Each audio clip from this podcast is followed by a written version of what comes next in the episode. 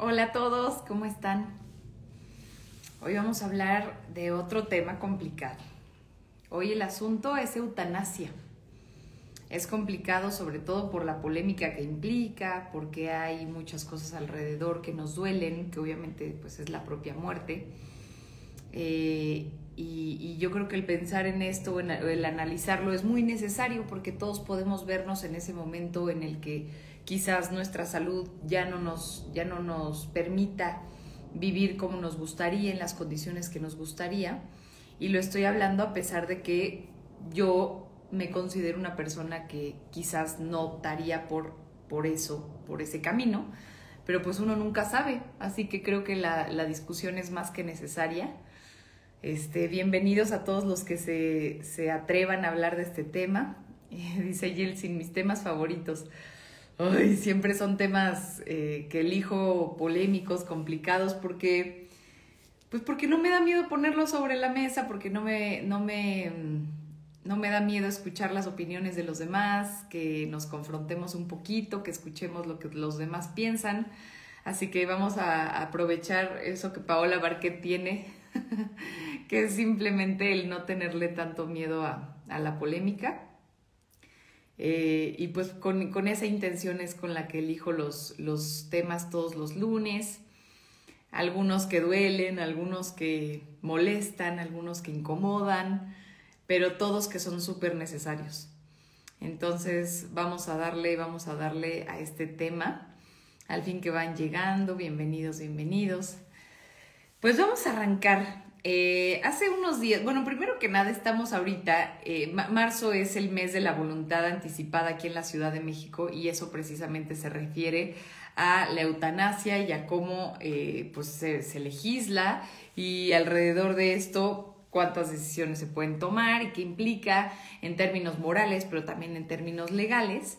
Y bueno, pues prácticamente hace unos días lo que llamó mi, mi, atención otra vez sobre el tema de la eutanasia es que hubo un foro que organizaron la que se organizó por parte de la Cámara de Diputados y que la verdad se quedó sepultado como me hubiera esperado.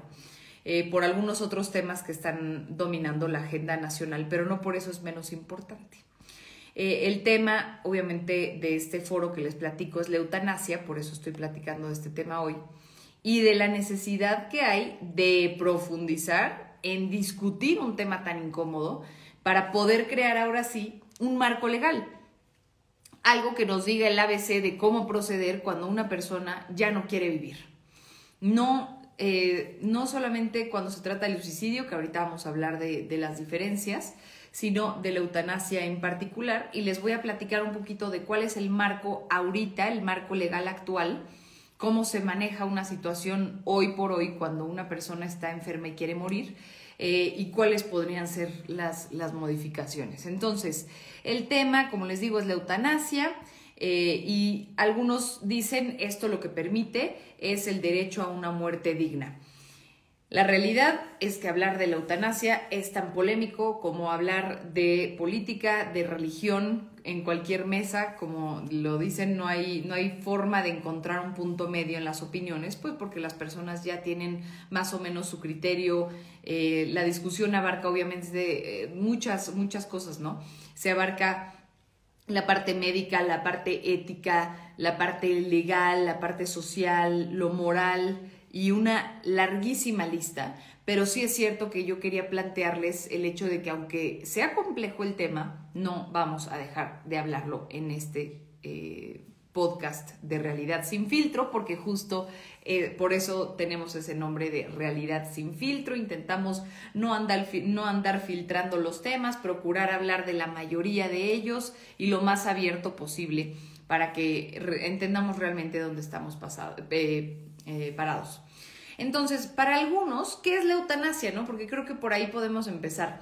Eh, según el mundo entero, ¿cuáles son los conceptos que se manejan alrededor de la eutanasia? Y por favor, si alguien ha vivido algo cercano, alguna vivencia que nos pueda compartir y que nos diga cómo le fue con la eutanasia eh, y sus experiencias, sus vivencias, tanto de la persona que lo, lo, vivió como de las personas alrededor, creo que todo, todo puede sumar.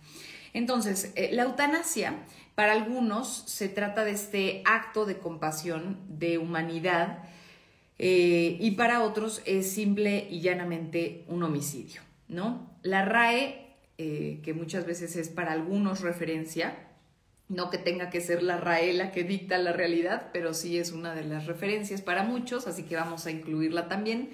¿Qué dice que es la eutanasia? Bueno, ahí la RAE dice que la eutanasia es la intervención deliberada para ponerle fin a la vida de un paciente que no tiene perspectiva de cura, es decir, como un paciente terminal. Y para la OMS se trata de aquella acción del médico que provoca deliberadamente la muerte de un paciente. Luego, por ejemplo, ya les decía yo que también se involucra cuando se habla de eutanasia, también se puede hablar de religión. Eh, y no, no quiere decir que, eso, eh, que yo comparte ese punto de vista, pero que también se suma a eh, los diferentes puntos de vista que yo les quiero exponer hoy para que también tengan esa otra parte, ¿no? Ahora, entonces, Juan Pablo II, ¿qué dice de la eutanasia? Él la define como el acto de adueñarse de la muerte. La procura de modo se procura de modo anticipado y pone así fin dulcemente a la propia vida o a la de otros. Entonces, estos son algunos de los conceptos que me encontré por ahí, que creo que son válidos por tratarse de referencias a nivel mundial, no válidos porque sean certeros, sino porque son referentes de diferente, de también variedad de eh, mentalidad, ¿no? Habrá gente que se quiera pegar a la RAE y diga, no, no, yo me voy con lo más técnico y habrá quienes digan, no, yo me voy con papá Juan Pablo porque esa es mi forma de pensar. Entonces lo quería poner sobre la mesa. Ahora, lo cierto es que mientras más avances consigue la medicina, pues, ¿qué pasa? Que más se va extendiendo también nuestra esperanza de vida. Eh, lo cual suena muy bonito mientras somos jóvenes y saludables, pero la realidad es que después, pues los años nos van poniendo en nuestro lugar y las cosas se pueden complicar, el propio cuerpo empieza a sentir el paso del tiempo eh, y las cosas van cambiando. En México, por ejemplo, cuando hablamos de la esperanza de vida, es algo que ha cambiado muchísimo. En pocos años, en pocas décadas, hemos brincado de cuando se hablaba, por ejemplo, el INEGI, se van a sorprender con esta cifra. El INEGI en 1930 decía que el promedio de vida que teníamos los mexicanos era de 34 años. En 1930, o sea, hace no tanto. Eh, hace unos 90 años, eh, o sea, unas décadas, vivíamos 34 años. Hoy por hoy, o bueno, luego para, antes, para darles el, paso intermedio, en 1970 ya podíamos vivir 60 años. Y hoy, bueno, o por ejemplo, por lo menos para el 2019, que yo lo tomaría ya como el hoy, llegamos los mexicanos a, a, la esperanza de vida en promedio de 75 años. Entonces es brutal lo que la humanidad, la medicina, voy a decirlo más bien, porque es la medicina la que se lleva las palmas, ha evolucionado en estos 90 años. Son nueve décadas, suena como mucho tiempo. Ay, Paola, son casi 100 años. Pues sí, pero no es tanto tiempo para haber triplicado nuestro, nuestro tiempo de existencia en esta tierra, ¿no? Entonces, porque pasamos de los 30 años hasta los casi noventas, ¿no? Digo, obviamente en este caso son setentas, así que vamos a dejarlo en duplicar para que no digan que fui muy exagerada. Y es entonces cuando pues ya no resulta tan divertido, ¿no? Porque llegamos a una edad en donde pues ya es vivir con problemas de salud o alguna enfermedad terminal. Esto no quiere decir que la vejez sea mala ni mucho menos, simplemente que las cuestiones de salud nos van dificultando el vivir la vida pues tranquilamente. Y incluso sin necesidad de llegar a la vejez, la eutanasia cobra sentido cuando la calidad de vida de algún paciente, que no forzosamente tenga que ser por la edad, se va deteriorando y simplemente no tiene vuelta atrás. Ahora, ¿qué dicen los datos del sector salud? Que en 2016 alrededor de 90 mil pacientes, en 2016, o sea, hace muy poquito, 90 mil pacientes terminales vivían con dolor, con sufrimiento. O sea, es una cantidad enorme. De estos, solamente un 10%, solamente el 10% de los pacientes terminales tuvo la posibilidad de acceder a medicamentos paliativos para hacer un poco más llevadera esta última etapa de su vida. Entonces, yo creo que este último dato a mí me sacudió mucho y creo que es uno de los que vale la pena rescatar si, si uno se imagina un universo de 90 mil personas que saben que están en su etapa terminal y que no tienen la posibilidad de acercarse a un tratamiento paliativo. Y es entonces cuando una legislación y un marco legal empieza a tener sentido porque pues al final las leyes también nos deben permitir ser más humanos, ¿no? Y obviamente ser compasivos con aquellos que lo necesitan. Entonces, ¿qué hay sobre las leyes? Y aquí es donde quiero entrar a la parte eh, importante, bueno, no importante, a la que se está llevando a cabo ahorita para ayudarnos a sobrellevar un momento tan difícil, ¿no? La Ley General de Salud que dice, y esto es muy importante, queda prohibida la práctica de la eutanasia, entendida como homicidio por piedad, así como el suicidio asistido, conforme lo señala el Código Penal Federal bajo el amparo de esta ley. Entonces, se los repito, queda prohibida la práctica de la eutanasia. Esto es lo que dice la Ley General de Salud. Pero, pero, hay varios estados que, eh, en donde existe la ley de voluntad anticipada, que lo que hace es justo permitirle a los enfermos terminales tener una muerte digna. Esa, esa que, se esa que les digo, la ley de voluntad anticipada, se aprobó por primera vez en enero del 2008. Y en aquel momento cuando era Distrito Federal, porque estamos hablando de la Ciudad de México cuando era Distrito Federal. Aunque ahorita se aplica en 19 estados esta ley de voluntad anticipada. Y se aplica en Ciudad de México, Coahuila, Aguascalientes, San Luis Potosí, Michoacán, Tabasco, Hidalgo, Guanajuato, Guerrero, Nayarit, Estado de México, Colima, Oaxaca, Yucatán, Tlaxcala, Zacatecas, Veracruz, Jalisco y Sonora. Se los quería decir todos porque sé que eh, muchas veces nos conectamos de alguna parte distinta de, de nuestro país.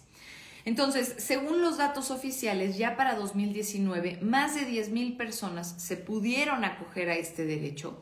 Sigue siendo poco, pero eh, lo empezaron a poder poner en práctica a medida que la gente se va enterando que existe, que lo puede aplicar, etc. Entonces, lo que ahora me quiero eh, detener un poquito para hacer una pausa y explicar.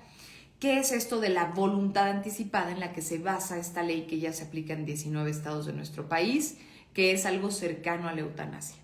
La, la voluntad anticipada se entiende como la decisión que toma una persona de ser sometida o no a medios tratamientos o procedimientos médicos que pretendan prolongar su vida cuando ya se encuentra en una etapa terminal y que por razones médicas sea imposible mantenerla de forma natural, protegiendo en todo momento la dignidad de la persona.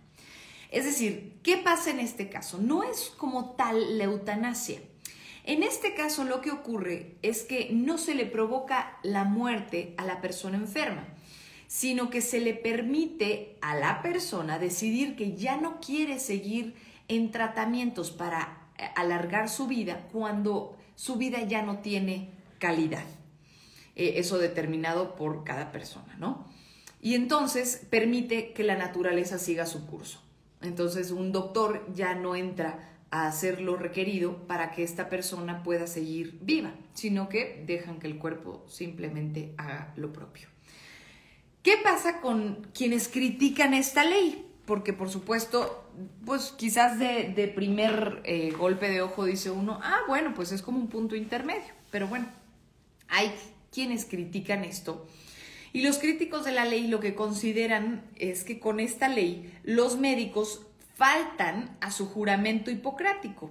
Este juramento en el que prácticamente lo que hacen es eh, dejarlo todo en el camino con tal de eh, o más bien hacer todo en su poder para mantener viva, vivo a su paciente, viva o vivo a su paciente, eh, a su paciente, ¿no?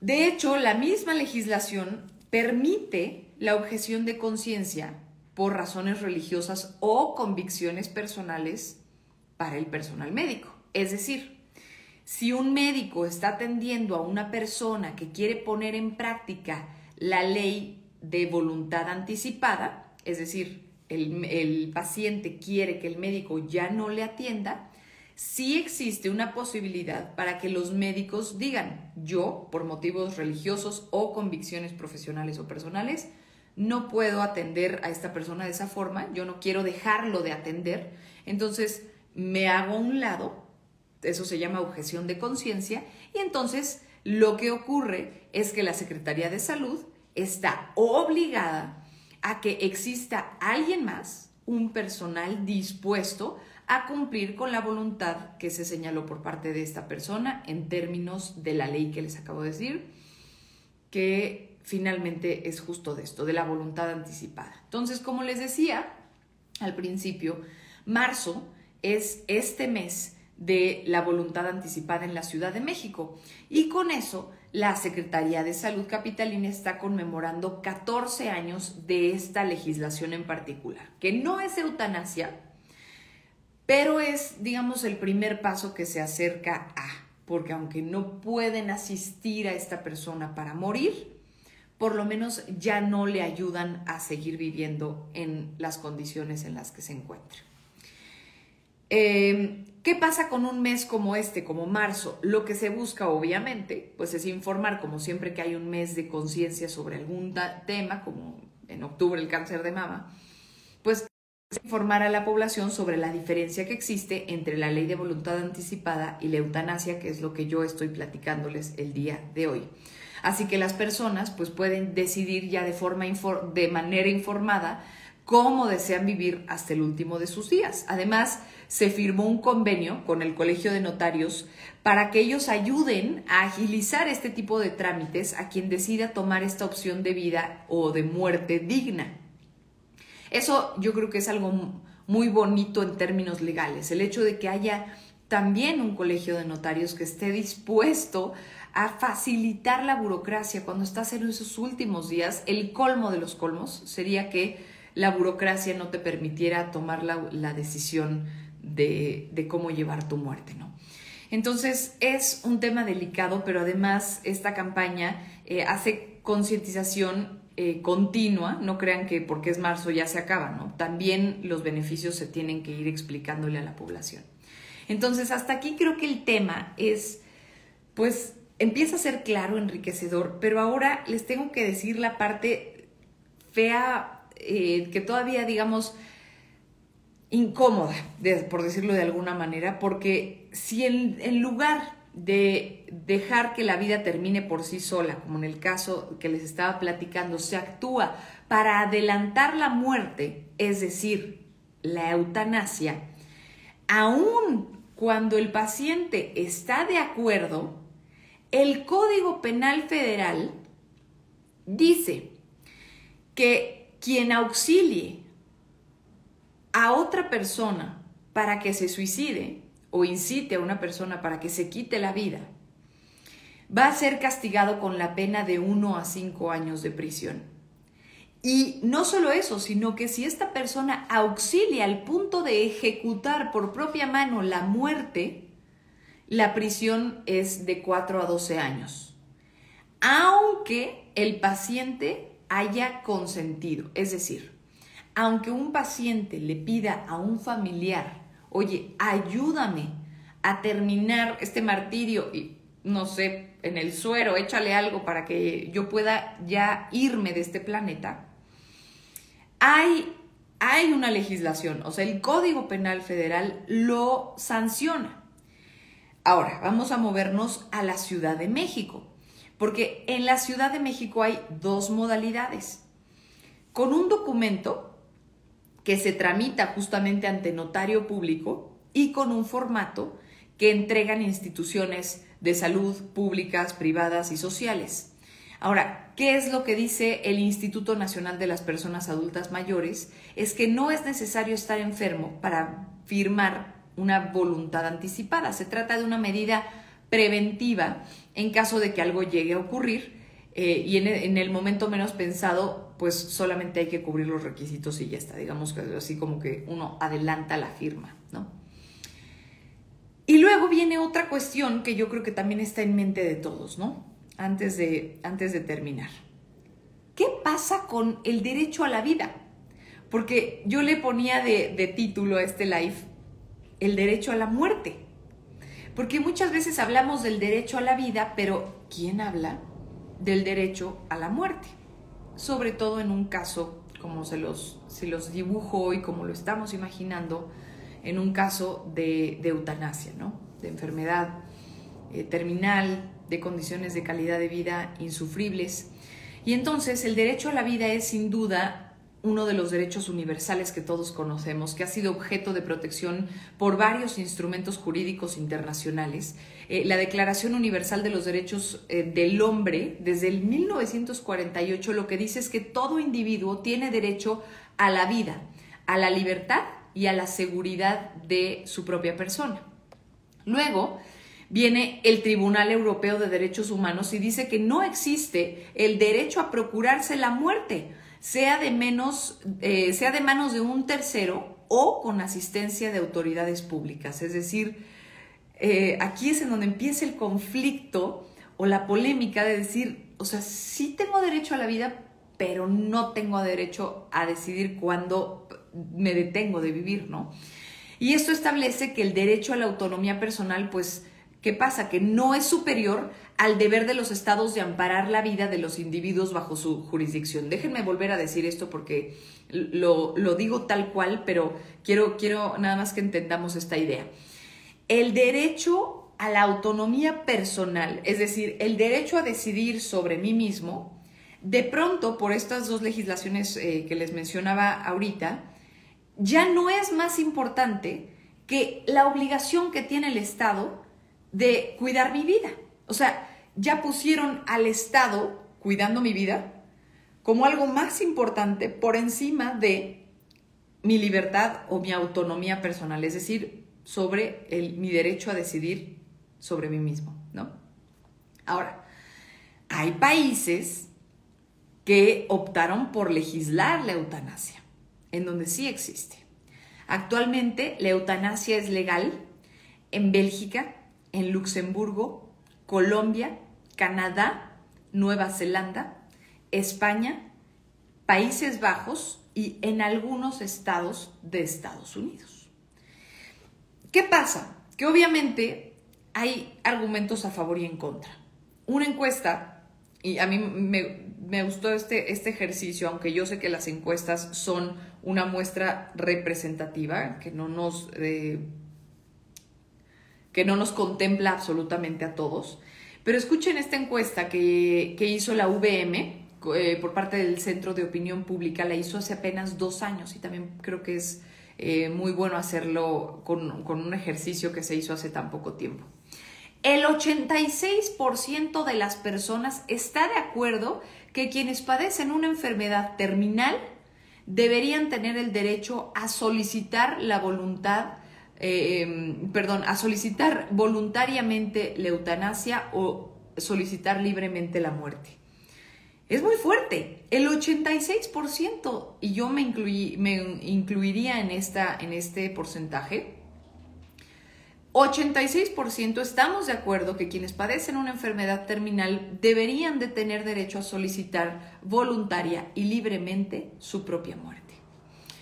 El 85% considera que los enfermos terminales también deben de tener derecho a decidir cómo y cuándo morir. El 72% de estos encuestados se dijo a favor de legislar la eutanasia en el país y solamente el 14% considera que no debería de ocurrir. Hay otro 14% que dice yo todavía no estoy bien informado y prefiero no opinar. En cambio, sobre el suicidio médicamente asistido, el 52% piensa que debería contemplarse en la ley, mientras que el 32% dijo que esto no debería de ocurrir. Y respecto a la sedación terminal, es decir, controlar el sufrimiento de pacientes terminales, otra cosa que yo creo es importantísima, el poder eh, ayudar con la sedación en un paciente terminal el 68% está a favor, pero con bases legales, mientras que el 18% se opone. Es decir, esta parte legal yo creo que de verdad nos ayuda y nos da sustento y nos ayuda a entender que no es que esté mal desde el inicio. Muchas veces las leyes tienen también esta parte como moralina, ¿no? Como que nos quieren decir, esto está bien, esto está mal. Pero cuando se trata de, de mí, con mi propio cuerpo, con esto que les decía de, la decisión de uno mismo, por aquí les, la autonomía personal, me gusta ese término. Cuando se trata de la autonomía personal, de uno decidir sobre su propia muerte, creo que ya hay una ley que nos diga si está bien o mal. No, no ayuda. Más bien que nos ayuden a legislar, a decir, a ver, ¿cómo sí puedes respetar mi autonomía? ¿Hasta dónde puedes, cómo puedes cuidar que esa autonomía sea real, que no, no me esté alguien diciendo algo, que no me esté alguien convenciendo, etcétera. Y no creo que sea algo fácil de legislar, pero creo que es necesario. Entonces, eh, pues como conclusión, creo que la voluntad anticipada es muy importante porque reconoce la dignidad de los pacientes eh, al darnos o al darles la capacidad para decidir sobre los tratamientos médicos que quiera o no quiera recibir. En el caso de la voluntad anticipada, que no es eutanasia como ya aprendimos hoy, pero se puede enriquecer también la parte de la eutanasia de, con la experiencia de algunos otros países, ¿no? Como hoy platicábamos, ya está legislada en varios países, y pues complementar nuestra regulación, eh, que bien puede surgir, por ejemplo, de la OMS, eh, de los otros países, de, la, de las eh, propias estadísticas, de lo que la gente pide, porque creo que también es bastante claro que un porcentaje muy importante de los mexicanos está a favor de poder decidir sobre su propia muerte. Quizás nos cuesta trabajo cuando ya se trata de algún familiar, porque queremos que, ah, yo creo, ¿no? Que hay veces que somos más egoístas, porque nos duele la pérdida de un ser humano y se nos hace más fácil decir, no, no, no, tú no puedes decidir, este, vamos a seguir luchando. Claro, porque estamos afuera de esa lucha, lo vemos como alguien externo, que aunque es un familiar muy querido, pues hacemos todo por mantenerlos con nosotros. Y, y creo que esta parte de contemplar la eutanasia o por lo menos la voluntad anticipada, pues hace eso, le da dignidad a los pacientes de decidir sobre su propia vida como lo han hecho justo durante su vida, ¿no? Y entonces ahora le dan derecho también sobre su propia muerte. Así que, como ven, no es un tema fácil, pero heme aquí, exponiéndome como siempre. este, y pues nada, lista para leerlos porque creo que hoy es uno de esos días que dan muchas ganas de, de compartir y de aprender de ustedes que eh, también a mí me gusta poner los temas sobre la mesa no, no para dar una clase, aunque a veces pudiera sentirse así, pero no es la idea. Es más bien exponer los diferentes puntos que encontré, que encontramos alrededor de un asunto y luego ver ustedes qué opinan, qué suman, qué experiencias, qué opiniones, etc. Entonces, bueno, quiero leerlos, quiero leerlos. ¿Qué están tomando hoy? Yo estoy tomando agua. Hoy estoy de aburrida. Ni siquiera me dice té. A ver. Me dice Rafa Parra, la pérdida de un ser amado es un dolor que nunca sana. Aprendemos a vivir. Aprendemos a vivir sin mí. Ok, sí, totalmente. José de Jesús, lo que dijiste tienes razón. Gracias, José de Jesús. Este, pues más que gracias es qué bueno que coincidimos. Seguro no todos, no para todos tendré razón y también se vale. Acá dice Ciro, eh, así como se busca la vida digna, creo que también es importante la muerte digna. Gracias, e-, excelente, buenas noches. Gracias, Ciro. Em, dice Yeltsin, hay protocolo, te hacen estudios de cabeza a pies. A ver, vamos a ver a quién le contesta Yeltsin, porque aquí hay un diálogo. A ver, dice Yeltsin también, y en la eutanasia hay todo un equipo multidisciplinario, no es como ir por chetos y te lo dan, no, hay todo un protocolo, exactamente. Dice también aquí José, más que nada, si es por una enfermedad incurable, el paciente tiene todo el derecho de decidir sobre su vida. José Licona, ¿crees que se debería de entregar un estudio psicológico detallado que garantice que estás mentalmente bien para que no te pongan tantas trabas? Sí, es un poco lo que te, decía Yeltsin, creo que sí hay estudios,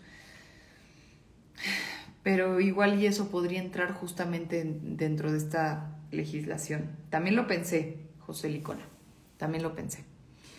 Eh, Navi dice buenas noches, Pau. Buenas noches. Acá dice Zárate, gracias por la información, como siempre buena exposición, felicidades. Gracias. Yo sé que no son temas fáciles, pero me encanta que estemos aquí platicándolo. Acá nos dicen yo estoy a favor de la eutanasia. Bonnie Dergal dice yo también estaría en el porcentaje del 86%, es decir, a favor, a, favor de la voluntad anticipada. Este, acá dice Yeltsin, es lo que... Ah, ok, por acá arriba. Francisco, saludos. Genaro dice saludos. Paola, gracias por la información que nos compartes cada noche. Gracias a ti, Genaro, por confiar. Este, es un placer. Acá dice Eric. Hello, regresamos. Hola. Acá me dicen, ahí, ahí se me hace injusto el código penal en ese rubro, en donde decíamos sobre el castigo para la gente que ayude a personas a terminar con su propia vida. Acá nos dicen hay una película Mar Adentro que habla justo sobre la eutanasia. Sí, muy buena. Y hay, varias, creo que muy buenas. Es bien triste en pacientes con demencia, en todas sus variantes. Sí, con demencia creo que es todavía más complicado, ¿no? Porque es difícil definir qué es lo que están decidiendo. Em, y por eso decíamos del tema de, eh, de la voluntad anticipada, pero por acá les explicaba el cómo se puede básicamente firmar desde antes, ¿no? O sea, en la Ciudad de México estas modalidades de dejar un documento que se tramita ante notario público eh, y con un formato que se puede entregar a las instituciones de salud y entonces prever que si yo un día, por ejemplo, me enfermo de demencia, pues procedan de cierta forma. Bonnie Dergal dice, eres la mejor. Muchas gracias, tú también. Felipe, gracias, dice Juan Carlos. Me encanta cómo informas y analizas la información. Saludos, gracias Juan Carlos. Gracias, gracias, gracias. El juramento hipocrático, dicen acá, es obsoleto. Ahora se hace el juramento de Ginebra. Y sí, el hipocrático, pues para muchos médicos sigue vigente por su forma de entender la medicina, ¿no? También eso es, esta parte es pues muy personal. Acá dicen, feliz noche amiga, yo con uso de conciencia desearía morir anticipadamente a, en vez de ser una carga a mis seres queridos y no, ser, y no serlo ya, y no serlo ya más, o sea, no ser una carga ya más. Bueno, acá también nos dicen, aumenta la esperanza de vida como enfermedades crónico-degenerativas o neurovegetativas y como dices, la vejez no es que sea mala, son nuestros hábitos que hacen que tengamos una vejez saludable y activa. Sí, también es cierto que nuestras decisiones. Acá dice Zárate, mi padre falleció por, eh, ah, por Alzheimer y sufrió mucho. Si se hubiera podido aplicarle eutanasia, su dolor no hubiera sido tan fuerte. Gracias. Gracias, Zárate, por compartirnos. Creo que este tipo de,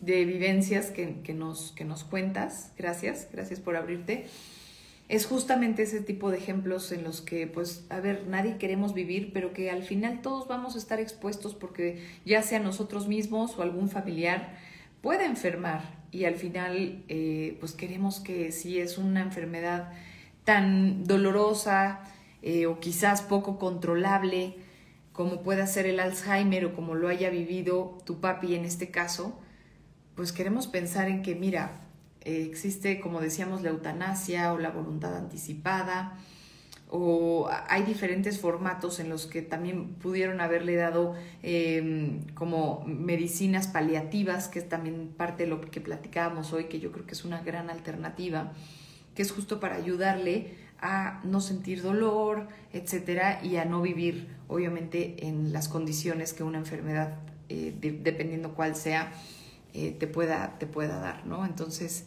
Gracias, gracias de corazón por compartirlo, Zárate, y yo creo que todos, eh, pues nadie, nadie podemos ponernos en tus zapatos, pero todos, a pesar de eso, logramos entender hasta cierto punto y creo que es en donde podemos también empatizar con, con ese tipo de, de, de, temas. De hecho, aquí mismo Sara te dice, es un tema muy fuerte, delicado, pero creo que desde mi punto de vista, si es un ser amado y está sufriendo mucho, se puede ayudar a disminuir ese dolor, es viable. Y ya luego nos compartió esa historia. Gracias, Zárate. Aquí nos dice mm, Méndez. Hola, Pau. Acá creo que no debería ser controversial porque uno debe de tener ese derecho a decidir hasta cuándo vivir, hablando de personas con enfermedades terminales. Buenas noches, buenas noches. Gracias, eh, Raúl Paz. Acá nos dice eh, Sebringa, Sebringas. Dice, dependiendo del caso, sí estoy a favor. Eh, acá nos dicen buenas noches, saludos Paola, José. Hola, hola. Bueno, pues ahí está. Creo que déjenme ir al final del chat para ver si alguien más volvió a escribir. Aquí, miren, este tema que también creo que es muy bueno. Y, sí he platicado de marihuana, ¿eh? Luego Déjenme checar, creo que sí se subió a mi Spotify de Realidad sin filtro como podcast. Voy a revisarlo.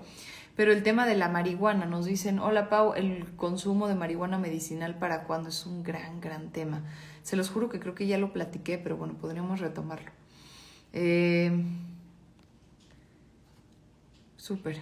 Bueno, pues ahí está. Espero haber leído la mayoría de los comentarios. Acá dice Agustín, yo me declaro a favor de la vida desde su concepción hasta su muerte natural. Gracias Agustín por compartir. Ah, dice Rafael, mi padre murió en mis brazos en enero este año. Su partida fue de repente, cuando lo abracé, su corazón se detuvo. Pues mm, dependiendo, Rafa, si, si tú lo viviste eh, en, un, en un proceso en el que fue paulatino y en donde sentiste que pudo haber echado mano de un proceso como el que estamos platicando hoy, o si lo que nos estás compartiendo es por el contrario, el hecho de que pudiste tenerlo entre tus brazos y que justamente fue de un momento a otro que su corazón se detuvo y que pudo ir eh, en paz. Creo que ahí totalmente eh, podría o no podría entrar esta opción en lo que tú viviste en esta pérdida, ¿no? Ah, mira, dice José que luego quiere hablar en otros asuntos de las aseguradoras. Claro, podemos platicar de eso. Hoy, hoy el tema se puso bueno por un choque que hubo. Eh, aquí Alexis dice, a mi parecer debemos de respetar la autonomía de las personas, pero como todos sabemos, el dolor es subjetivo y cada uno tiene su propia interpretación pero no sin antes darle las diversas alternativas para sobrellevar esa situación. Exacto. Yo por eso hablo mucho. ¿Quién nos escribe aquí? Alexis. Alexis, yo por eso eh, también les ponía sobre la mesa eh, el tema de los cuidados paliativos, que son una opción, o antes de eso, obvio, la primera siempre es, pues, eh, los médicos haciendo su esfuerzo, como lo hacen siempre, al 300% para mantener con vida a su paciente y obviamente no solo con vida, sino con la mejor calidad de vida posible. ¿No? Ah, miren, acá Fer, Fer Sesma nos dice, Dios decide hasta cuándo. Exacto, que es lo que platicábamos al principio, ¿no?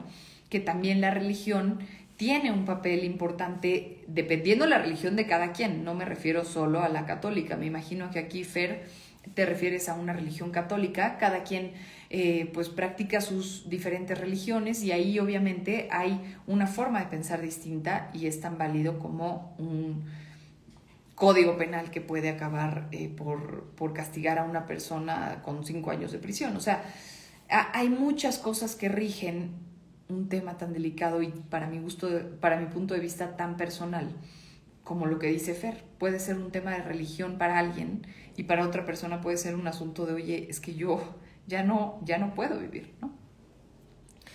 Dicen por acá, a la fecha estoy de duelo, mi madre falleció enferma y murió a mi lado.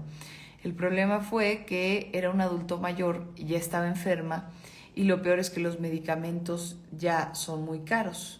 Finalmente mi madre falleció de un ataque cardíaco, nos dice José de Jesús.